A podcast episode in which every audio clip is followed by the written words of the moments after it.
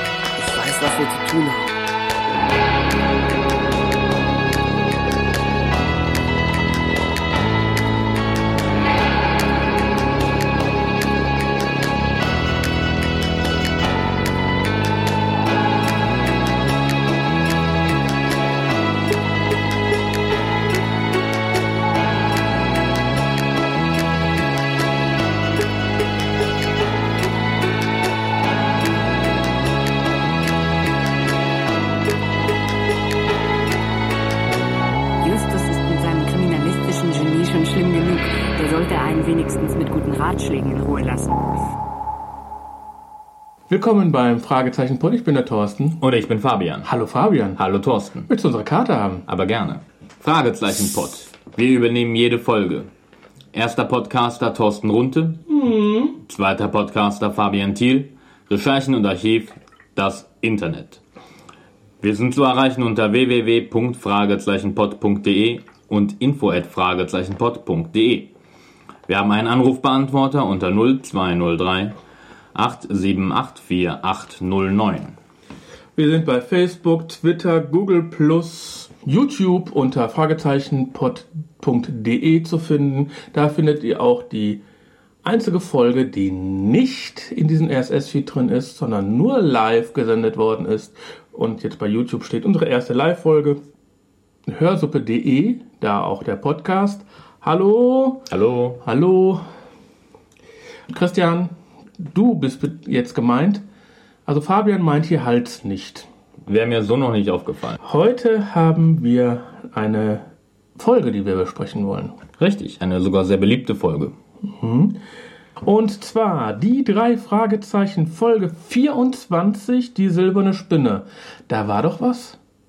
Ja klar, ich habe ja bei Facebook nachgefragt, welche Folge ich hören soll. Genau, beim Live-Podcast. Gut, ich habe die Kassette gehört und wir besprechen aber jetzt hier die CD wie immer, weil die CD ist nachkaufbar, die Kassette mit der alten Abmischung nicht. Richtig. Die Folge ist erschienen am 13.05.81. Ist von Robert Arthur geschrieben, natürlich von Leonore Puschert wieder übersetzt, hat eine Gesch- Gesamtspiellänge von 41 Minuten. Peter Passetti ist der Sprecher und diesmal auch Hitchcock. Richtig. Wenigstens ein kurzer Anruf. Ähm, ganz berühmt die Gastsprecher, die wir diesmal hier haben. Oh ja, Oliver Rohrbeck, Jens Wawlutschek und Andreas Fröhlich. unter anderem. Nein, es sind wirklich diesmal wieder einige, eigentlich so fast alle der großen, älteren ähm, Sprecher, die damals groß und toll waren, sind eigentlich fast hier fast komplett vertreten, kann man fast sagen. Fast. Also Gernot Endemann mal wieder und Ingeborg Kantstein. Franz Josef Steffens. Also eine ganze Menge diesmal. Also diesmal werden wir so auf den Sprecher nicht eingehen. Ja, da, dafür sind zu viele, aber wir können jetzt schon vor, vorausgreifen, super. Wir beziehen ja diese Informationen, die wir jetzt hier gesagt haben, von einer bestimmten Internetseite. Genau. Und diese Internetseite werdet ihr die drei äh, Fragezeichen. Ich kann es mir nie merken, wie die Seite ist. Ich mir auch nicht, aber ganz einfach, ich gehe immer bei fragezeichenpod.de Fanseite und der oberste Link, Der ist es. der ist es. Da gehe ich immer drauf und da oben findet ihr alle möglichen Informationen, wer dahinter steckt und sowas. Ähm, leider, wie wir jetzt in der Post, machen wir jetzt zwar jetzt nicht, aber wir wurden darauf hingewiesen in den Kommentaren, dass da ein Fehler ist und wir haben natürlich stumpf diesen Fehler vorgelesen. Ja gut, wir sind halt auch darauf angewiesen, dass unser dritter Podcaster uns zuverlässige Informationen gibt. Und ja, ist ja nicht immer der Fall. Aber darauf gehen wir dann bei der Postfolge ein. Ja, da gehen wir nochmal mal drauf ein. Aber bitte, wenn wir irgendwelche Fehler haben, schickt uns auf info.fragezeichenpod.de und dann werden wir das korrigieren. Die silberne Spinne. Ich gehe mal davon aus, dass der Fabian wie immer jetzt. Oh, es geht. Nur zwei Seiten, klein geschrieben, DIN A3. Das ist DIN A4, du Honk. Ich wünsche euch viel Spaß. Übrigens, wenn einer das jetzt nicht hören möchte und ihr könnt Kapitelmarken sehen, drückt weiter. Beim nächsten Kapitel hören wir uns wieder. Aber ich weiß ja, dass ihr alle meine Inhaltsangaben hören wollt. Die Folge beginnt damit, dass die drei Fragezeichen mit Morton im Rolls-Royce einen Beinahe-Unfall hatten. Der Fahrer des Wagens, der ihnen die Vorfahrt genommen hat, ist allerdings nicht der Meinung, dass er hätte anhalten müssen, denn ein Holmquist hat immer Vorfahrt. In dem Wagen wird nämlich ein junger Schwede aus Texas namens Lars Holmquist herumkutschiert. Dieser kommt, wie man erfährt, aus Magnusstadt in Texas. Und zu dieser Stadt kommen wir später noch. Ja. Ja, da kommen wir noch zu. Auf jeden Fall, Lars selber entschuldigt sich bei den drei Fragezeichen und äh, ist natürlich dann alles kein Problem. Auf die Frage, wer die drei denn sind, gibt es auch prompt die Karte, die Lars auch pflichtbewusst vorliest. Er erkennt sogar, dass die drei Fragezeichen ein Firmenlogo sind, ähm, denn er gibt Justus selber seine eigene Karte und zeigt ihnen, dass er eine Spinne als Wappentier hat. Lars Holmquist ist nämlich in Kalifornien unterwegs, um sich die Gegend anzusehen. Aber der Trip ist anscheinend nicht gut vorbereitet und Justus schlägt spontan eine Reise nach Disneyland vor und für den Rest des Tages äh, agieren die drei Fragezeichen als Reiseführer für Lars Holmquist. Dieser bedankt sich und sie denken, dass sie ihn wahrscheinlich nie wiedersehen. Ein paar Tage später klingelt das Telefon. Alfred Hitchcock ist dran und kündigt den drei Fragezeichen an, dass sie gleich Besuch kriegen werden. Und dem ist auch so. Bert Young, äh, einer der Männer, die mit Lars Holmquist unterwegs waren, lädt die drei Fragezeichen im Namen von Holmquist ein, nach Magnusstadt in Texas zu reisen, auf Einladung von Holmquist selber. Der Grund dafür ist, dass Bert Youngs Bruder bei der Polizei arbeitet und an einem, einem Fall mit Hintergrund von Wirtschaftskriminalität arbeitet. Und da Lars ja mitbekommen hat, dass die drei Fragezeichen Detektive sind, sollen sie helfen. Bereits am nächsten Tag sind die drei in Magnusstadt. Magnusstadt selber ist im skandinavischen Stil gehalten und selbst seine Bewohner kleiden sich traditionell skandinavisch. Außerdem erfährt man hier, dass die Magnuswerke, welche von Lars Vaters gegründet wurden, Landwirtschaftsmaschinen herstellen. Neben der Fabrik ist die Stadt vor allem auch noch für ihre Kunsthandwerker bekannt. Außerdem gibt es im Ort eine große Kirche, die St. Georg Kirche, in der in einem ihrer Türme die große Magnusglocke hängt. Laut einer Legende aus einem Buch, welches Lars Vater geschrieben hat, wurde die Glocke einst von Graf Magnus geläutet, um Hilfe herbeizuholen. Die Jungs sind nun in ihrem Hotelzimmer und wurden von Bert Young mit allerlei Schnickschnack ausgestattet. Unter anderem drei Kameras, wobei ein, eine Kamera noch als Sprechfunkgerät dient und eine andere Kamera ein Tonbandgerät enthält. Und Thorsten schmeißt sich weg. Thema kommt gleich. Thema kommt gleich. Da kommt Lars ins Hotelzimmer und schafft erstmal eine große Portion Essen heran, was natürlich die Jungs sehr freut. Als Bob ein Spinnennetz zerstören will, hält Lars ihn allerdings auf.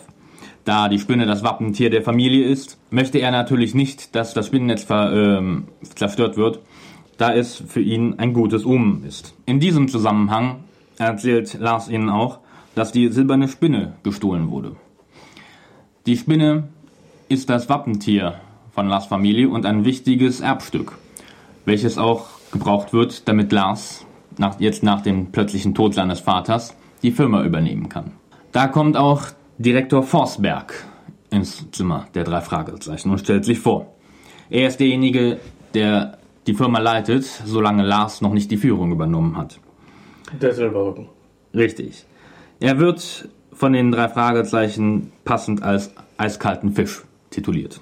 Die drei Fragezeichen bekommen vom Lars außerdem einen eigenen Fahrer gestellt, um sich im Ort umzusehen. Der Fahrer heißt Bengt und war auch schon in Kalifornien dabei. Ihm fällt außerdem auf, dass die drei Fragezeichen verfolgt werden. Er fährt sie zu einem Park, wo die drei sich umsehen können und sagt ihnen noch, dass sie das Luftballonmädchen fotografieren sollen, welches seine Schwester Britta ist. Als sie im Park ankommen, nimmt Justus erstmal Kontakt mit Burt Young auf und informiert ihn darüber, dass sie verfolgt werden. Als sie Bangs Schwester Britta fotografieren, bestätigt sie auch noch einmal, dass die drei von einem Mann und einer Frau verfolgt werden. Die drei Fragezeichen setzen sich zum Schein in ein Café zum Essen und die Verfolger setzen sich an den Nebentisch und nehmen Kontakt mit ihnen auf. Justus schlägt vor, dass sich die drei Fragezeichen kurz frisch machen gehen und die möglichen Verfolger sollen so lange auf ihre Kameras aufpassen. Das Tonband in einem der Kameras ist natürlich eingeschaltet. Als die drei zurückkommen, verabschieden sich die Verfolger auch recht zügig und die Jungs hören das Tonband ab. Es handelt sich anscheinend wirklich um eine Verschwörung. Lars soll ausgeschaltet werden, Forsberg soll die Firma übernehmen und das Paar und einige zwielichtige Gestalten, die mit ihnen in Verbindung stehen, wollen die ganze Stadt kontrollieren. Sie wollen mit Hilfe der Magnuswerke Geld aus einem Millionenraub waschen und wahrscheinlich noch vieles andere und die ganze Firma ausnehmen. Justus informiert natürlich sofort Burt Young.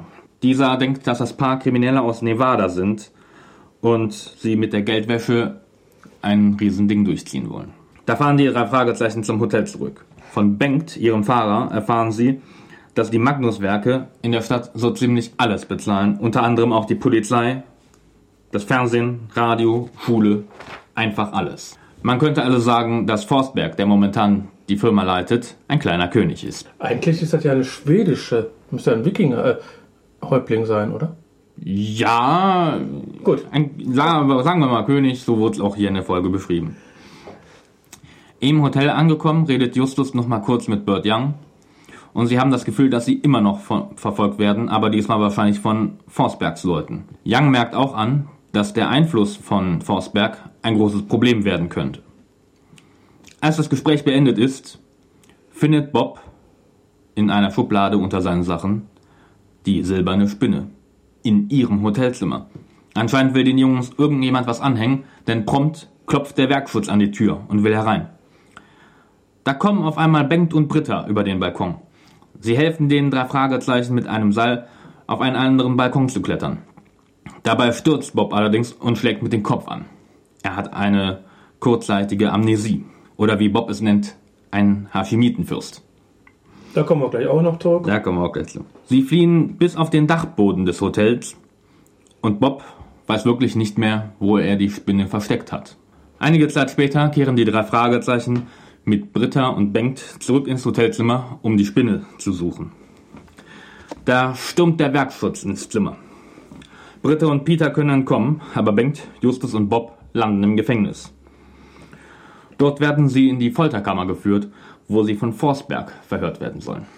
Dieser greift auf die Hilfe eines gewissen Johann Köhler zurück, einem sehr zwielichtigen alten Mann, der die drei anscheinend mit einer gewissen Art von Chemiecocktail versucht zum Reden zu bringen. Aber da wirklich niemand von ihnen weiß, wo die Spinne ist, hat er damit natürlich auch keinen Erfolg. Nach einer ominösen Vorhersage verschwindet dieser Köhler und die Jungs und Bengt werden wieder ins Gefängniszimmer gebracht. Aber sie planen einen Ausweg. Bengt hat von einem der Wächter mitbekommen, dass in den Kanälen anscheinend Hilfe wartet. Also überrumpeln sie einen der Wächter und flüchten in die Kanäle. Dort treffen sie auf Britta und Peter und einige weitere Helfer und sie flüchten in die alte Kirche. Dort erfahren sie, dass Forsberg im Radio verkünden will, dass Lars nicht die Firma übernehmen wird, weil er sich anscheinend mit zwielichtigen Gestalten, nämlich den drei Fragezeichen, eingelassen hat. Und so will er die Firma selber behalten. Damit es nicht zu dieser Radioübertragung kommt, hat Justus die Idee, die Magnusglocke zu läuten. Da stehen auch schon die Wächter an der Tür und alle flüchten in den Turm. Mit gemeinsamer Anstrengung schaffen sie es, die Glocke zum Läuten zu bringen. Der Ton der Glocke hat einen ganz außergewöhnlichen Einfluss auf die Bevölkerung von Magnusstadt. Sie beschließen spontan, mit etwas Anstachelei von Burt Young, Forsberg zu stürzen, Lars ihr Vertrauen auszusprechen und die drei Fragezeichen Bengt und Britta kommen frei. Wieder im Hotel beglückwünscht Lars die Jungs zum Einfall, die Glocke zu läuten. Außerdem hat Justus mittlerweile herausgefunden, wo Bob die Spinne versteckt hat. Nämlich da, wo niemand nach einem Schmuckstück in Form einer Spinne suchen würde, in einem Spinnennetz, in dem nämlich jetzt zwei Spinnen sitzen. Die Spinne ist gefunden. Lars wird die Firma übernehmen. Abschlusslachen. Ende der Folge. Ja, Abschlusslachen würde ich sagen. Ja. Das war mir ein Kichern. Ja, heiteres Abschluss. Ich begrüße alle, die das Kapitel übersprungen haben und wieder Hallo ihr. Und ich beglücke die, die jetzt nicht eingeschlafen sind bei der Inhaltsbeschreibung. nein, nein, nein, nein. Sie ist ja von vielen gewünscht. Genau. Als erstes Lars Holmquist. Ich dachte die ganze Zeit an Kalle Blomquist. Was ich viel äh, seit immer finde, ein junger Schwede aus Texas. Ja, guck mal hier, Punkt 2. Und Magnus-Werke. Die Magnus-Werke gibt's wirklich. Ja. In Texas.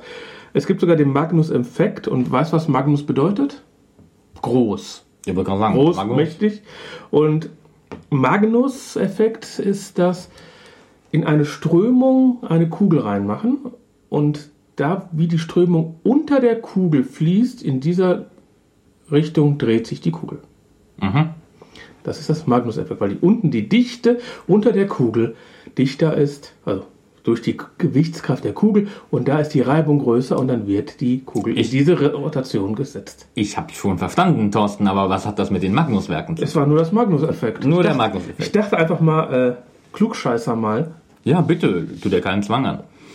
Ähm, sind denn die echten Magnuswerke auch ähm, Landmaschinenhersteller? Ich weiß nicht, ich habe nur äh, das gefragt und, da und da hat er mir eine Seite gezeigt, Magnus, und da stand Magnus-Werke. Keine Ahnung, was dahinter steckt, weil äh, ich habe da nicht angeklickt. Wird die Firma auch von einem jungen Schweden aus Texas geleitet?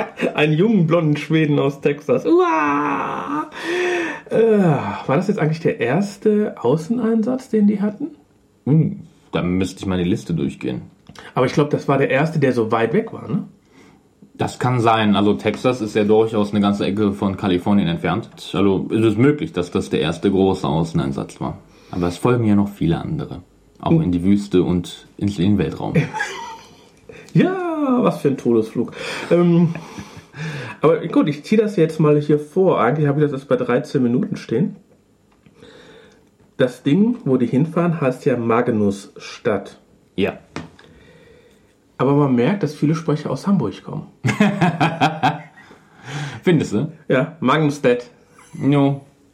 Ja, also dieses anstelle von Stadt, die Stadt.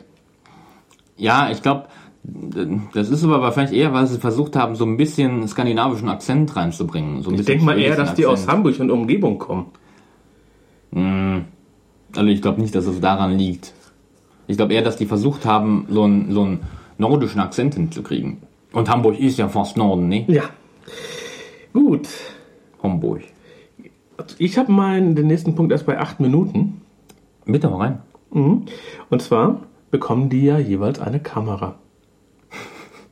Die Kameras, ja. Sprechfunkgeräte, Tonbandgerät. Die Folge ist von 81. Heute heißt das Ding Handy. Ja, aber du musst dir vorstellen, das war wahrscheinlich damals oh, eine Kamera mit einem Funkgerät drin. Meine Güte. Und das auch noch wirklich gut funktioniert. Ja. Ne? Und, dann mit einem mit einer ähm, Aufnahmegerät, wobei, wie sich später rausstellt, ist da auch einfach eine Kassette drin. Ja. Ein Tonbandgerät. Ein ja, ein Ton- Tonbandgerät ist eine Kassette. Aber überleg doch mal, diese früheren Diktiergeräte, die hatten ja so eine ganz kleine Kassette. Ja, sowas stelle ich mir da auch Klar, vor. ich zeige den Fabian jetzt gerade so eine ganz kleine Kassette und ihr äh, seht das ja natürlich alle. Ja, aber wer so ein altes Diktiergerät mal gesehen hat, der weiß, was, wovon der Thorsten redet. Ich meine, heute heißen die Dinger Handys. Ja, ähm, Aber für Leute, die vor 1980 geboren sind, die wissen ja, dass es auch noch analoge Telefone gibt, analoge Fotoapparate. das wissen auch gibt. Leute, die um 1980 geboren sind. Ich bin 81 geboren und in meiner Jugend gab es auch keine Handys und Telefon mit Wählscheibe. Gut, dann sagen wir 90er Jahre. Ja, wer danach geboren ist, der hat ja nicht Probleme. Der weiß auch nicht mal, was ein. Obwohl unsere Hörer hier schon. Die wissen immer noch, was eine Kassette ist. Ich würde Ja. sagen, 80% von den Leuten haben mindestens eine drei Fragezeichen Kassette. Wenn nicht sogar mehr. Ja, schickt doch mal, wer von euch hat keine drei Fragezeichen Kassette jemals in der Hand gehabt oder besessen? Besessen. Sag mal besessen. Kann auch wirklich abgegeben haben. Einfach nur, wer keine Kassette besessen hat, der drei Fragezeichen. einfach nur mal eine kurze Mail info at fragezeichenpod.de. Einfach nur kurz. Genau. Ich will, wir wollen einfach nur mal wissen, gibt es da überhaupt welche drei Fragezeichen? Das kommt in unsere Statistiken. Ja. Nein, wir verkaufen wieder die äh, E-Mail-Adressen, das wissen wir ja. Ne? Ja, ja, ja, ja, genau. Ein genau. Großhändler in, China. Ja, das ist gut. Ja, aber das ist die Zeit halt gewesen Mhm. mit den Ka Kameras. Dann gibt es ja die Geschichte, dass das Spinnennetz den Grafen Magnus rettet. Genau. Die ganze Story habe ich jetzt nicht erzählt. Ja, aber ist ja kein Spoilern, weil 1981, die ist so alt fast wie du, die Folge. Ähm, Die sind nur ein paar Tage älter als ich. aber wenn ich überlege, irgendein Film, da gab es genau diese Szene. Ja? Ich glaube, das war ein Hitchcock. Oh, keine Ahnung. Ich weiß es nicht mehr, oder war das Graf von Monte Cristo? Ich weiß es nicht mehr. Irgendein Film war, dass der hoch, oder war das Pipi Langstrumpf? Das kann natürlich auch sein. Ich weiß es nicht. Irgendwo kenne ich das, aber als Film. Also die Geschichte, dass irgendwo eine Glocke geläutet wird, um Hilfe zu rufen, das habe ich durchaus öfter Nein, aber Auch bei den drei Fragezeichen übrigens. Aber ich meine das mit der Spinne, dass der durch eine Klappe geht und darunter wird dann Ein Spinnennetz und dann... Spinnennetz. Ich habe keine... Also, kommt mir nicht bekannt vor. Ich weiß es nicht mehr. Wenn irgendeiner das kennt, wie immer, info at fragezeichenpod.de Ja. hilft den kleinen Thorsten. So, dann sind wir schon in Magnusstedt. Da waren wir im Prinzip schon, weil die Geschichte erzählt Justus ja als Ja, Hotel- stimmt. Das, gut, dann fangen wir an. an. Nein, mach doch einfach weiter. Dann gibt es hier einen großen Ding, bei mir eine große Klammer, Jahrmarkt. Ah ja, auf dem, in, in dem Park da. Die drei Fragezeichen fragen sich ja, ob sie äh, Bankt. trauen können. Und das äh, fragen sich ja zwei, drei, zweimal und Justus sagt ja auch, das werden wir sehen. Und die, ähm, die vertrauen denen jetzt einfach mal, ne? Naja, sie vertrauen ihm so lange nicht wirklich, bis er bei ihnen auf dem Balkon steht. Um Aber gerade dann würde ich ihnen nicht trauen. Ja, aber ganz ehrlich, äh, wenn da Leute an die Tür klopfen, machen Sie auf hier, Werkschutz, und da kommt einer, schnell hier raus, ich helfe euch. Vor allem nachdem sie den Spinne gefunden haben und den ja Justus ja auch nach einer Weile, auch nicht mal sofort, klar war, dass ihnen jemand was anhängen will. Ja, das da verstehe ich sowieso nicht. Also da kommen wir gleich noch. Kommen wir gleich zu, kommen, ja. kommen wir gleich noch mal zu. Machen wir erstmal weiter. Na gut, aber dann sagt der Bengt, ich soll zu seiner Schwester gehen, ne? das Mädchen mit den Ballons und fotografiert sie. Äh, gehst du irgendwo hin und fotografierst wildfremde Leute? Das kommt drauf an. Ja, gut, vielleicht mit Kameras mit Tonbändern drin. Erstens das. Und zweitens, ähm, ich sag mal so, wenn da jemand steht, einen Ballons verkauft, und das ist ein schönes Bild, dann, ja, dann fotografiert, fotografiert man den. Das ist, äh, fände ich jetzt nicht so abwegig. Aber ganz lustig finde ich, stell dir mal vor, wie alt sind die Jungs da? 12, 13, 14? Ziemlich jung noch, ja. Hm, also 13, sage ich jetzt 12, 12 Jahre, äh, sag ich mal 12 Jahre. Und dann stehen die da mit einem Luftballon. Jeder, für die, die kaufen hier Drei für, Luftballons. für jeden einen. Ja. Stell dir mal drei knappe Teenager davor, die so einen Ballon in der Hand halten. Mit einem Hemd, was ja alle in Kalifornien tragen. Ja, natürlich. Ich würde lachen.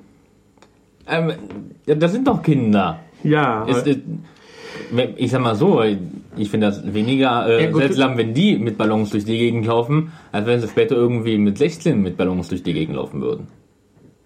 Ja, aber damals 81 war ja noch nicht so, dass man so Benjamin Blümchen oder Pokémon oder diese ganzen komischen Silberballons, die. Ich gerade, das waren ganz normale Luftballons, so wie ich das verstanden habe. ja, ja, das ist ja immer noch schöner als diese komischen, die man heute zu kaufen kann. Ja, nee, das ist klar. Das ist klar. Ich habe mich immer gesträubt davor. Ja. Kein Luftballonfreund. Aber wir sind ja auf dem Jahrmarkt. Genau. Ich und Musik. Ja, die Hintergrundgeräusche, alle sehr schön. Jahrmarkt. Besonders. Wir sind in einer schwedisch angehauchten Stadt. Auf den Plakaten steht, es soll eine schwedische Band spielen. ja. Man hört bayerische Musik, Schuhplattler, Jodeln. Ja. Und dann hört man einer meiner Lieblingslieder. Ich glaube, ich spiele das mal hier jetzt ein und da ich die GEMA nicht verletzen möchte, spiele ich das wirklich persönlich ein. Also, ihr hört jetzt mich.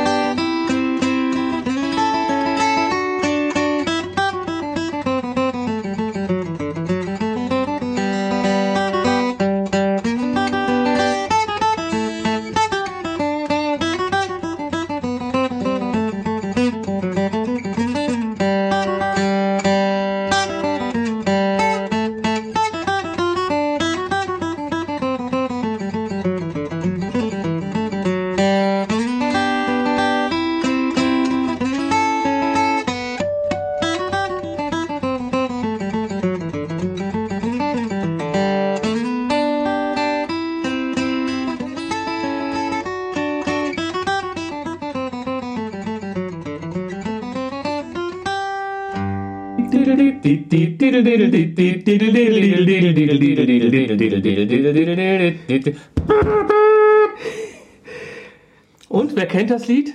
Wie heißt das?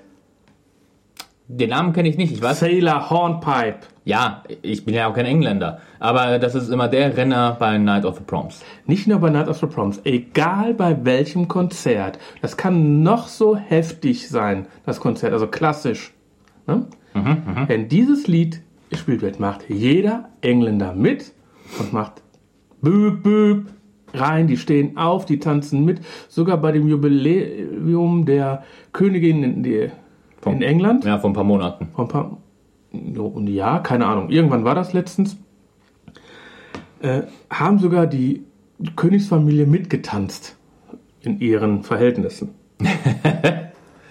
also Ja, gut, das das, ist halt ein- so durchgehend. Das ist ein Klassiker für die Engländer. Mike Oldfield hat es auf Trubler Bells gebracht.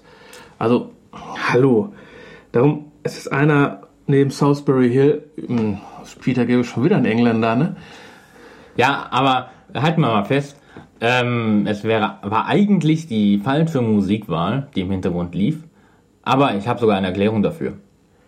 Warum? Für eine sch- schwedische Band, die spielt bayerische Jodelmusik und das typische englische äh, Sailor Hornpipe? Ja, Warum? das sind Amerikaner. Als wenn die in Europa irgendwas unterscheiden könnten. Ja, dachte ich ja auch. Ne? Aber- Für die ist ja alles, was da über den Teich ist, ja Deutschland oder keine Ahnung oder England oder keine Ahnung. Aber hallo? Das Ding hat 1981 Heike Dine Körting gemacht. Ihres Zeichens Hamburgerin. Ja, nein, nein, ich bin mir ganz sicher, sie wusste, was richtig gewesen wäre, aber um die Mentalität der Amerikaner wieder zu spiegeln, hat sie das so gemacht. Äh, ja, genau so. Äh, Ohne den Amerikanern zu nahe treten zu wollen. Nein. Aber es ist Nein, nein, also man muss ja nicht mit den Politik von irgendeinem Land zurechtkommen, aber mit den Leuten kommt man bestimmt zurecht. Ja, Ich denke mal in allen Ländern, ne? Wir sind ja bis auf 80 Millionen Mal fast überall Ausländer. Erstens das und zweitens, es gibt ja auch in jedem Land Idioten. Da, da sind wir ja auch nicht die Ausnahme. Nee, wir sind äh, die Idioten, die hier jetzt sitzen, genau. Ja. Aber gehen wir mal weiter. Gehen wir mal weiter. Wir sind ja immer noch Markt, Jahrmarkt, ne? Ja. Ähm, typisch schwedisches Essen. Schwedische Sandwich, Milch und Eis. Ja. Heute würde man sagen Köttbullar, Pommes. Das, was man bei Ikea kriegt. Wollte ich nicht sagen. Aber schwedisches Sandwich. Was Sandwich ist wieder Englisch. Ja, gut. Aber da wären wir wieder bei der Musik, ne? Sailor Hornpipe, ne? Genau. Ja, daher kommt's, daher kommt's. Äh, keine Ahnung. Also erstens, es wird schwedische Sandwiches geben. Die werden nur nicht so heißen. Ich meine, bei uns heißen sie Stullen. Mit Graubrot. Ne? Ja. Wobei mir da einfällt, ob das auch in der Vorlage vom Buch so war. info fragezeichenbot.de. Und dann waren es doch wieder die Amerikaner, dann haben sie es vielleicht einfach nur eins zu eins aus dem amerikanischen Original übernommen. Ja, das Sandwich glaube ich ja, ne? aber nicht die Musik. Oder hat Okay, er im da Buch- gehe ich dir recht. Nee, na, hat er er wird nicht im Buch geschrieben haben, welche Musik läuft. Das glaube ich nicht. Obwohl man weiß es nicht, ich weiß es nicht, ich weiß es nicht. Auf jeden Fall gehen die Jungs sich ja, um wieder zum Thema zu kommen, sich die Hände waschen. Sie, sie gehen sich frisch machen. Die gehen sich erfrisch machen. Und was hört man? Wasserkanne in so einen Bottich reinschütten. Ja, Also kein Wasserhahn, also im schwedischen Dorf mitten in Amerika gibt es keine Wasserhähne. ja, da gebe ich zu, das war mir auch mal kurz aufgefallen. Das, es klingt nicht so nach Wasserhahn auf, Wasserhahn zu, sondern wirklich mehr nach einem Eimer, der im Brunnen irgendwie entleert wird. Ja, okay. Waschschüssel, ne? Von Ja, vielleicht waren es einfach Waschschüsseln und äh, ja. Ah, ähm, um wieder zum Thema zu kommen. Wir kommen ja wieder dann zurück und hören die Tonbandkassette. Ja, und da ich habe ich nämlich auch einen Punkt, den ich, auf Ich jeden Fall auch. erwähnen will. Es, zwei Punkte habe ich da. Bitte. Warum wird so viel auf diesem Band erklärt? Ja? Und dann habe ich noch einen kleinen Einspieler. Also wenn dumm aussieht, ist es der Dicke. Egal. Und ihr habt gesagt, Sie sollen ihm nachgehen und sehen, ob Sie hier mit irgendjemandem unter einer Decke Ja, äh. Das, aber Justus wird ja häufig unterschätzt. Sagen wir es mal so. Wir sagen es mal so. Justus wird häufig unterschätzt. Ja. Ähm, und äh, manchmal äh, gereicht es ihm ja auch zum Vorteil. Muss man ja auch sagen. Und in diesem Fall ja auch, ähm, weil sie ihn ja auch nicht mehr an den Hacken hängen. Was das angeht, was du meintest, dass so viel erklärt wird. Ähm, Ich bin heute der Erklärbär und erkläre meiner Frau, hier Freundin, alles, was wir die letzten 48 Stunden erzählt haben, mache ich jetzt in 30 Sekunden. Ja, aber das ist ehrlich gesagt eine Schwäche insgesamt an der Folge. Nichts, nichts, nichts. Erklär, erklär, erklär, erklär. Nichts, nichts, nichts. Erklär, erklär, erklär, erklär. Ähm, Ja, so wie das Ende. Nichts, nichts, nichts, nichts. ja. aber dann kommen wir später zu. Ja, ähm, gut, aber irgendwo muss man ja die Infos runterbringen und so, so ein, wenn man den Fiesling abhört, ist das halt eine gute Gelegenheit, um gleich mal Hintergrundplot klar zu machen. Hintergrundplot? Den kompletten Plot. Ja, Es wird erklärt, Aber ich sag mal so, ich er- hätte ja es sonst wird, wird nicht- erklärt, dass der, der, der böse Vosberg, ne? Mhm. also Franz Josef Steffens, damals auf der Kassette äh, Heinrich Hellele genannt, Helel. Keine Ahnung. äh, Hinrich, äh, ne, ist egal, Steffens, oh, Punkt, ähm, ja gar nicht so böse ist, sondern er wird ja auch nur erpresst. Er ist schon böse. Nein, er ist ein Geschäftsmann. Er, ja, nein, aber ich glaube, aus seiner Sicht ähm, ist er wirklich böse. Dass er aber auch dabei nur ausgenutzt wird, ist ihm, glaube ich, gar nicht so klar. Er wird doch erpresst. Ja gut, aber er macht doch jetzt keine Anstalten, sich äh, Hilfe suchen, an jemanden zu wenden, sondern er will die Firma. Er will Ja. sie haben, um jeden Preis. Dass das äh, dann einhergeht, damit das Gangster quasi die Stadt übernehmen und da mit der Firma Geld waschen, das scheint ihm relativ egal zu sein. Naja. Zumindest kommt es mir so vor. Was ich an der Szene aber noch ähm, hervorheben möchte, als kurzen Einschub, was Sound angeht, wo wir eben auch bei der Hintergrundmusik waren, Da habe ich ja gleich auch noch was. das Rückspulen der Kassette. Sehr schön. Man hört genau, bis wo die Kassette Ton hat, ne? Genau. Aber auf dieser Tonbandaufnahme ist noch was Nettes. Bitte. Hört mal genau hin. Wir hatten gerade bayerische Musik, wir hatten Eng- Sailor Hornpipes, also englische Musik. Und in der Tonbandaufnahme haben wir einen spanischen Sänger. Und nach der Tonbandaufnahme fangen natürlich wieder die Bayern wieder an, mit ihrer Musik zu machen. Aber in der Tonbandaufnahme ist, sind, ist ein spanischer Sänger. Ist halt ein internationales Dorf. Ja, ein schwedisches internationaler Die Schweden sind halt sehr international. Ja, ja, gut. Sollen wir mal vom Jahrmarkt runtergehen? Gehen wir mal vom Jahrmarkt runter. Im Hotelzimmer. Bayerische Musik. Dann geht's weiter. Da sind wir ja eigentlich schon. Die Folge ist 41 Minuten. Ähm, 42, glaube ich. Ich glaube, meine ist 42 noch was, aber hier steht 41. Ja, also knapp über 40 Minuten. Jetzt sind wir schon bei 20 Minuten. Da wird erklärt, dass die Polizei von der Firma bezahlt wird. Genau, auf dem Rückweg war das. Ja. Du meinst du? Hier in Deutschland ist es ja Gott sei Dank eine von uns allen bezahlte Polizei. Staatlich quasi. Eine staatliche Polizei. Ist das in Amerika so, dass die Polizisten da Ich von der Gemeinde bezahlt wird und die Gemeinde wird ja von äh, Magnuswerken, ja, Magnuswerken bezahlt. Ich weiß es ehrlich gesagt nicht. Ich könnte es mir durchaus vorstellen, wenn man sich mal so an einige Filme erinnert und du dann so ähm, Dorfsheriffs hast, die ja auch eigentlich in ihrer Stadt Partei machen, sind. ja, und ihrer, in ihrer Stadt auch machen können, was sie wollen. Und dann muss schon irgendjemand von ganz oben kommen, wenn der dann noch buckeln soll. Ja, Also von daher, ich, ich weiß es nicht, aber ich könnte es mir durchaus vorstellen, bin ich sowas froh, dass wir kann. hier in Deutschland bzw. Europa wohnen. Ja, da bin ich allgemein nicht traurig drum. Kurz Zeit später findet Bob ja die silberne Spinne in der Schublade. Genau. Und wenn bis jetzt keiner wusste, wie groß die Viertel-Dollar-Münze ist, also jetzt wird sie erklärt, wirklich so groß wie eine kleine Spinne. Richtig. Eigentlich sollte das ja andersrum sein. Es wird ja auch erwähnt, dass die Spinne wirklich ähm, sehr realistisch aussieht, weil ähm, sowohl Justus als auch Peter sie als erstes gar nicht als Schmuckstück erkennen. Aber damit wir wieder, dann, dann kommt ja dieser Werkschutz und der klopft an eine, Wand, an eine An Tür, die Tür. und bangt, sagt er, der Werkschutz will euch verhaften. Oder die Schwester sagt das. Werkschutz verhaftet, Leute. Da sind wir wieder bei der Polizei, ne? Ähm, ja, sie wollten dann quasi frei nach dem Motto, das Hotel ist halt äh, gehört zur Firma und äh, Firma, die macht, also Werkschutz macht das. Naja, hätte auch die Polizei jetzt in dem Moment sein können, wäre vielleicht realistischer gewesen, aber Realismus bei den drei Fragezeichen ist ja nicht wirklich so das Wahre. ja, wahrscheinlich auch ähm, die Polizei ob, wird zwar von der Firma bezahlt, aber der Werkschutz untersteht natürlich direkt Forsberg.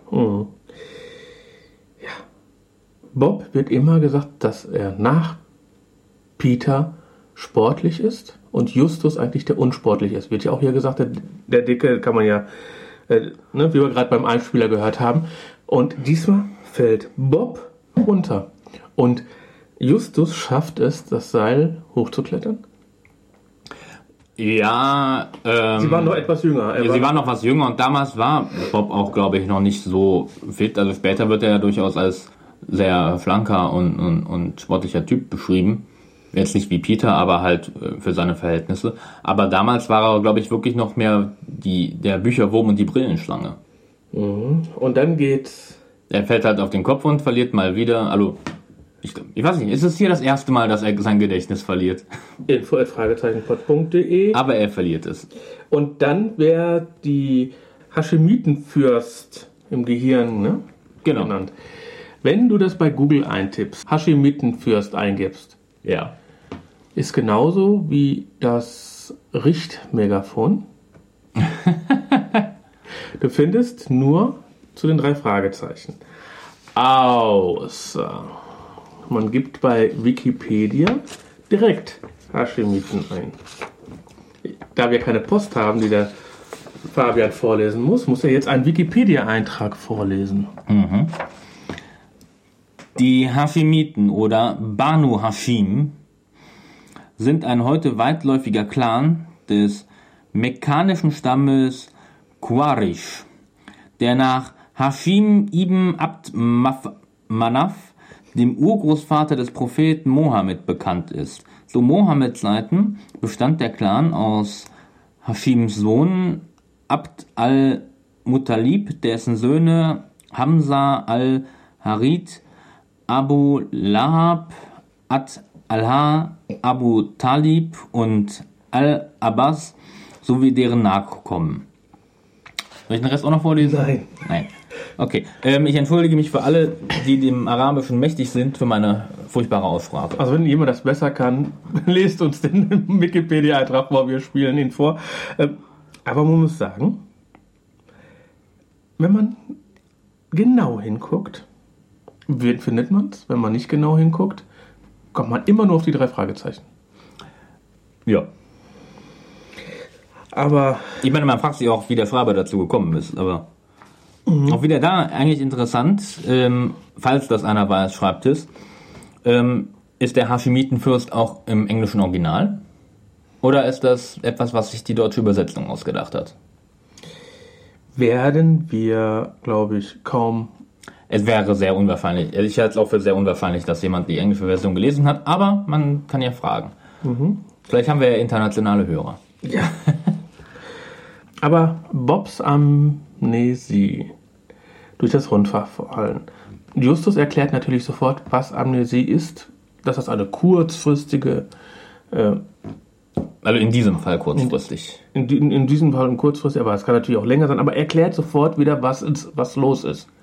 Also man hat wirklich für als Kindersendung wieder sofort die Erklärung, das ist was ist, was dahinter steckt, dass es sein kann, dass man das Gedächtnis wieder erlangt und sowas alles. Also es wird sofort wieder erklärt. Und nicht so, boah, jetzt hier oben Holzhammer, sondern wirklich relativ gut, relativ klein erklärt. Ja, aber das machen sie eigentlich häufig, gerade in den alten Folgen. ich finde es gut. Nee, du Gottes Willen, ich will da auch nichts gegen sagen. Dann ist das ja relativ kurz, dass die dann verhaftet werden und sowas.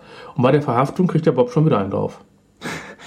Ja, wird auch wieder ohnmächtig und ähm, Wacht ja dann auf Bengt sagt sogar, mein Gott, der Arme, den erwischt es dauernd. und wacht ja dann auf und sagt, wenn ich nochmal hier nach Magnusstedt komme, dann nur noch mit Sturzhelm. Also, ist, ist auch zu verstehen. Ja, aber sie werden ja dann mit, mit vorgehaltener Waffe sogar in die Folterkammer geführt. Folterkammer. Dann Fand ich auch kommt, ein bisschen too much, aber okay. kommt dann der alte Johann. Äh, warum, warum werden die eigentlich verhaftet? Die haben nichts angestellt. Die Spinne wurde ja auch nicht bei ihnen gefunden. Nein. Nichts. Es gibt keinen Grund. Ja, das ist halt der, der Diktator, der König Forsberg, der dahinter steckt. Und Der, der König, Wikingerkönig. Der Wikingerkönig. Der Häuptling. Der Wikingerhäuptling. Und wenn der sagt, die drei werden verhaftet, dann werden die verhaftet. Aber deswegen wahrscheinlich wurden sie auch noch nicht der Polizei übergeben, wie es ja am Anfang der Plan war, weil sie ja ähm, die Spinne nicht bei ihnen gefunden haben. Sonst hätte man sie ja gleich quasi vorführen können. Und dann kommt der alte Johann. Genau. Der alte Johann Köhler, ne? Köhler, ja. Gesprochen von Rainer Bönnек. Den hat man wirklich so einen alten Mann abgenommen, ne? So leicht Sehr mysteriös. Super gemacht. Auch wenn ich mir nicht ganz sicher bin, was das für eine Gestalt sein soll. Muss nicht unbedingt sein, ne? Aber was er braucht, ist ein Metalltopf, Holzkohle, passend zum Köhler, ne? Mhm. Und braunes Pulver der Wahrheit. Und jetzt flippe ich wieder aus. Hau rein, Thorsten. Bitte. Gibt es das wirklich oder ist das wieder Quatsch? Es gibt ja so ein Ding, dass man eine Spritze kriegt und man gibt- sagt nur noch die Es Wahrheit. gibt Wahrheitsdrogen. nicht. Es gibt keine Wahrheitsdrogen. Das ist alles nur Lüge vom CIA oder wie? Es gibt wirklich, es ist nur eine Filmsache. Es gibt keine Wahrheitsdrogen. Und zwar, wenn einer da genauer Informationen hören möchte, den Huxilla Podcast ist nur der skeptische Podcast von Alex und Alexandra. Komplett super. Die über die äh, reißen da wirklich Mythen auseinander vom Yeti, keine Ahnung, alles Mögliche. Also in regelmäßigen Abständen kommt der skeptische Podcast Hoxilla. H-O-X-I-L-L-A. Hoxilla. Findet einen Link bei uns auf der Seite. Und da die einzige Wahrheitsdroge, die probiert worden ist, ist LSD. Ja gut, aber da sieht man vieles, nur nicht die Wahrheit. Ja, es, und die erzählen da wirklich viel über Wahrheit, äh, über diese ganzen Wahrheitsdrogengeschichte. Und ich glaube denen einfach mal. Und die sagen ganz klar, es gibt keine Wahrheitsdroge. Das ganze Shit ist nur für Fernsehen, Filme, Hörspiele. Also jeder glaubt an Wahrheitsdrogen. Es gibt aber keine. Ja? Also was das Fernsehen und die Hörspiele doch für eine Macht haben. Ja, sicher. Ja, es gibt ja auch, genauso wie Bielefeld, ne? Eben. Wird auch dauernd in den Nachrichten gesagt Bielefeld, aber dabei gibt es das gar nicht. Nee. Bin ja schon vorbeigefahren. Da Ist nichts, ne? gesehen. Ja. Aber um wieder mal zum Thema zu kommen, der alte Johann sagt ja noch was. ja, er ist ja auch noch Prophet. Die silberne Spinne obgleich aus Silber, ist nichts weiter als eine Spinne. Und was ihr Vorhaben betrifft, so höre ich eine Siegesglocke läuten. Und nun, gute Nacht. Gute Nacht. Ja, äh, ich find's schon komisch. Äh, was ist, wie du gerade schon richtig gesagt hast, was ist das für ein Mann? Wird ja auch nicht geklärt. Nee. Und er haut dann ab. Lässt sich ja aber auch nichts äh, von den Wikinger-Häuptlingen sagen, ne? Nee, nee, er sagt ja selbst, äh, Befehle lasse ich mir nicht geben. Außer Geld. Außer Geld, ja. Er ist quasi ein Söldner, wenn man so will. Ja, aber gut. Es hat mich so an diesen Harry Potter Kristallkugel erinnert. Wenn du meinst, kenne ich nicht. Du hast nie Harry Potter geguckt? Ich habe die Filme mal gesehen, teilweise nicht mal alle, aber nicht mit Interesse. Ich dachte, jetzt kann ich mal sagen, ich habe nicht Indiana Jones geguckt und du hast nicht, aber du hast ja doch Harry Potter geguckt. Ja, aber jetzt mal ganz ehrlich, Indiana Jones nicht geguckt zu haben, ist eine größere Sünde. Dann müssen wir uns mal gemütlich beim, beim O-Saft zusammensetzen und machen mal einen äh, Indiana Jones Abend. Du hast ja so einen Hut sogar, ne? Ich trage, ja, das ist kein Fedora, wie Indiana Jones den hat, aber wobei so einen hatte ich früher. Also, ich trage Schiebermützen. Ähm, gut, aber gehen wir da mal ein Stückchen weiter. Die flüchten ja von dem Kerker Mhm, in die Kanalisation. in der Kanalisation, von da aus in die Kirche. Ja. Da sieht ja Justus die Bömmel und dann fragt er, ist das die alte Bertha? Ne, die heißt ja da gar nicht alte Bertha, sondern Die Magnusglocke. die Magnusglocke. Also, in dem Moment ist ja der Werkschutz immer genau da hinter der Tür, wenn irgendwas ist. Ja, äh, die sind auf Zack, die Typen. Ja, auf jeden Fall flüchten die dann quer durch die Kü äh, Küche, Kirche. durch die Kirche In den Turm. in den, in den Turm. Und da versuchen die, die große Magnusglocke zu läuten, müssen noch irgendwelche Zahnräder aufmachen und schaffen es doch dann pünktlich 8 Uhr, also 20 Uhr, zur Radiosendung des Wik- Wikingerhäuptlings die Glocke zu läuten. Und jeder weiß, äh, da stimmt was nicht. Ja, ein, ein Holmquist ist in Gefahr. Ja, also irgendwie. Und dann ja, wird alles sofort wieder bunk, bunk, bunk erzählt und es ist zu Ende. Im Endeffekt ist es kein Ende. Ja, das ist auch die große Schwäche der Folge. Muss man sagen. Sie läuten dann die Glocke und dann wird noch erzählt, äh, dass die Leute so aufgebracht waren, als sie die Glo- Glocke gehört haben, dass sie Forstberg gestürzt haben. Punkt. Warum haben sie das nicht so früher gemacht? Warum sind sie nicht sofort hingegangen und haben die Glocke Es, es wird erwähnt, erwähnt, dass Bert Young ähm, da seine Finger im Spiel hatte. Also, warum haben sie das dann nicht vorher schon gemacht? Ja. Also, und, und vor allem, ähm, der ist der Leiter der Firma, der quasi die ganze Stadt gehört. Und sind dann mit Forken und Fackeln gekommen und haben gesagt, verschwinde. Stell mir gerade so vor. Da kommt der Mob. Ja, äh, Frankenstein, ja. ja, so ungefähr. Äh, ja, es, ist, es, ist, es ist durchaus komisch, Thorsten. Ich gebe dir da vollkommen recht. Also das Ende sehr konstruiert beziehungsweise sehr äh, überhastet. Dann habe ich noch einen kleinen Einspieler für dich. Ja, bitte, hau rein. Justus rutscht auf den Knien herum. Das habe ich auch noch nicht gesehen. Sonst überlässt er sowas uns. Seht ihr? Die Ja, aber wenn es um wichtige Sachen geht, das äh, macht dann Justus persönlich. Da hat er nicht das Vertrauen, dass die anderen irgendetwas aus einem Spinnennetz rausnehmen können. Kleine Frage, Spinnennetz. Ja. Spinnennetz kenne ich meistens so oben. Ja, häufig, aber nicht nur. Ja, aber auf dem Boden, damit er auf die Knie rumrutschen muss. Ja, vielleicht irgendwie unterm Bett oder so. Oder zwischen Bettpfosten und Nachttisch oder so. Ja. Irgendwo in Ecken und Nischen. Ja gut, aber es muss ja schon unten sein. Ja, sonst würde er nicht auf den Knien rumrutschen. Nein, die silberne Spinne ist ja nicht leicht. Hält die, wird die in so einem Spinnennetz halten? So ein Spinnennetz so, ist ja schon fest, so ein Spinnennetz. Aber so eine Metallspinne wird doch durchfallen. Keine Ahnung. Wenn sie klein ist. Ja, trotzdem. Ja, da muss das schon ein Vogelspinnennetz sein, oder mit so einer Metallspinne. Vielleicht, man weiß es nicht. Da würde ich nicht da schlafen. ja gut, auf jeden Fall, das ist so das letzte Gewicht der Spinne und dann bin ich durch, weil Mehr kommt da nicht. mehr ist da nicht. Abschluss kichern, Ende. Ja, also so gut die Folge anfängt, das Ende ist viel Es zu ist, keine, überhastet. es ist keine schlechte Folge. nee, nee, auf keinen Fall. Dafür ist in der Mitte genug Gutes dabei. Also, ich lasse jetzt heute auch mal das Fandom raus. Ne? Mhm. Fandom gibt 8,5 Punkte. Resümee ist für mich, Na bitte. die Folge ist sehr schön aufgebaut. Die fängt in Rocky Beach an, geht über Disneyland, geht über die Vorgänger der Handys. In Kameraform. Ja, und ähm, die, die Visitenkarte wird bei 2 Minuten 5 vorgelesen. Ach so, hier. Hier ist unsere Karte, die Namen stehen drauf. Die drei Detektive. Drei Fragezeichen.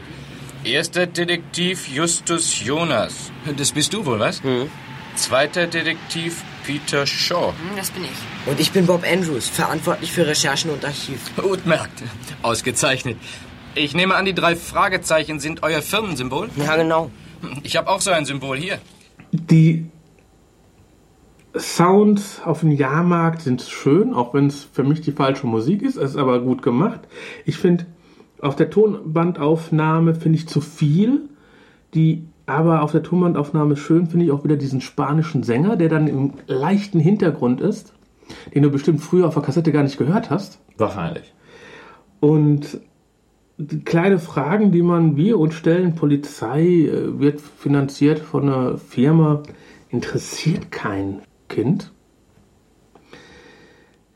Komisch finde ich, dass die silberne Spinne in der Schublade gefunden wird. Hm, naja. Schön ist, dass wir da, wie so oft in der ganzen Serie, Bob mal wieder einen auf den Schädel kriegt und sein Gedächtnis verliert. Mich würde mal interessieren, gibt es eine Statistik, wie oft einer der drei Fragezeichen sein Gedächtnis verloren hat? Ob nicht langsam Bob zu einem Gehirnspezialisten müsste? Kognitive Schäden. Ich finde den alten Johann genial. Auch die Folge selbst gefällt mir. Muss man ganz klar sagen. Hat ihre Schwächen, hat ihre wirklich positiven Punkte. Und ist bei mir wirklich keine schlechte Folge.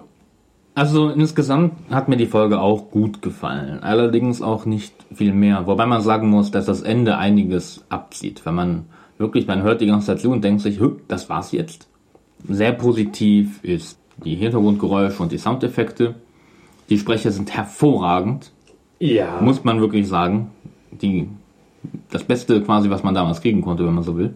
Die Musik ist, jetzt, ich zähle jetzt mal nicht die Hintergrundmusik auf dem Jahrmarkt dazu, ist normal gut.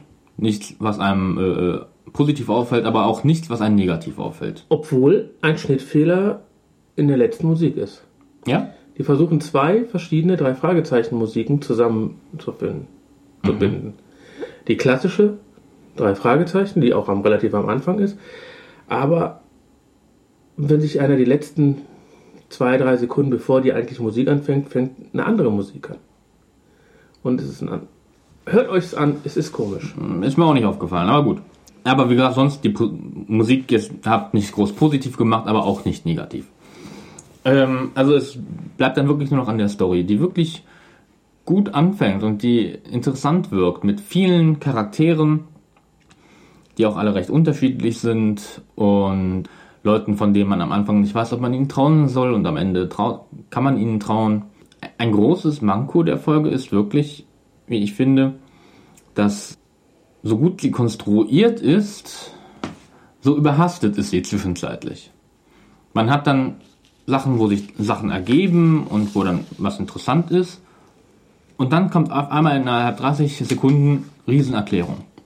Und halt, das kommt zwei, dreimal vor. Was ein bisschen, es ist nicht schlimm, wenn dann dafür das Ende gut gewesen wäre. Aber insgesamt ist es, ich sag mal so, es ist nicht schlimm, aber es ist nicht elegant. Es mal so zu nennen. Ja, und dann das Ende. Was halt total überhastet kommt. Dann mit, mit der Kirche, dass die Glocke geläutet wird, das habe ich eben ja schon gesagt, ist auch wirklich ein uralter Trick, den ich auch in mehreren verschiedenen Hörspielen auch schon gehört hatte, auch bei den drei Fragezeichen und im Film hat man es garantiert auch schon ein paar Mal gesehen. Also von daher ist jetzt keine grandiose Idee. Ist auch nicht schlecht, aber halt auch nicht gerade was Neues. Ja, das Schlimmste ist eigentlich das danach.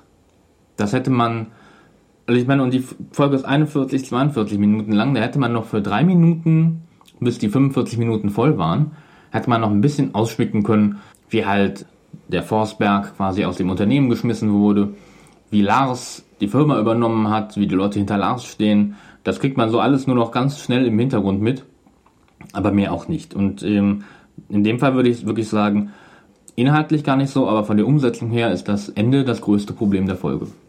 Ja, und deswegen ist es halt auch meiner Meinung nach nur noch eine gute Folge. Sie fängt stark an, hat eine interessante Story, aber das Ende ist viel zu hastig. Deshalb gebe ich der Folge sieben Punkte. Sieben Punkte. Ich gebe acht. Mhm. Und fertig. Ich wünsche euch viel Spaß. Ich wünsche euch einen schönen Abend noch. Bis dann. Tschüss.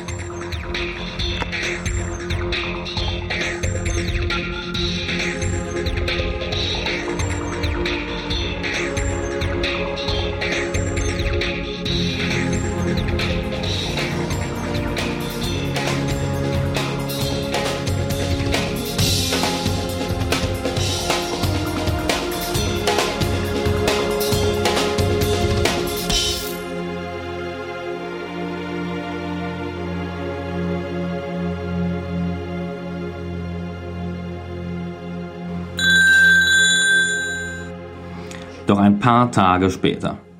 Das Telefon klingelt und Alfred Hitchcock ist am Telefon. Ein paar Tage später. Ja. Das ist ungefähr so. Äh, die ging aus dem Haus und sie merkte nichts. Auch er merkte nichts. Ich mach, mach den Satz nochmal von vorn. Wenn du dich beruhigt hast. Schneid er raus. Oh, das ist ja lustig, aber. Musst du gucken, ob es passt. Nee, passt nicht. Wo ist mein Deckel? Ja, nimm den. Rot auf. Ja, bald ist wieder Weihnachten. Ja, dann brauche ich die Decke gar nicht mehr wegtun.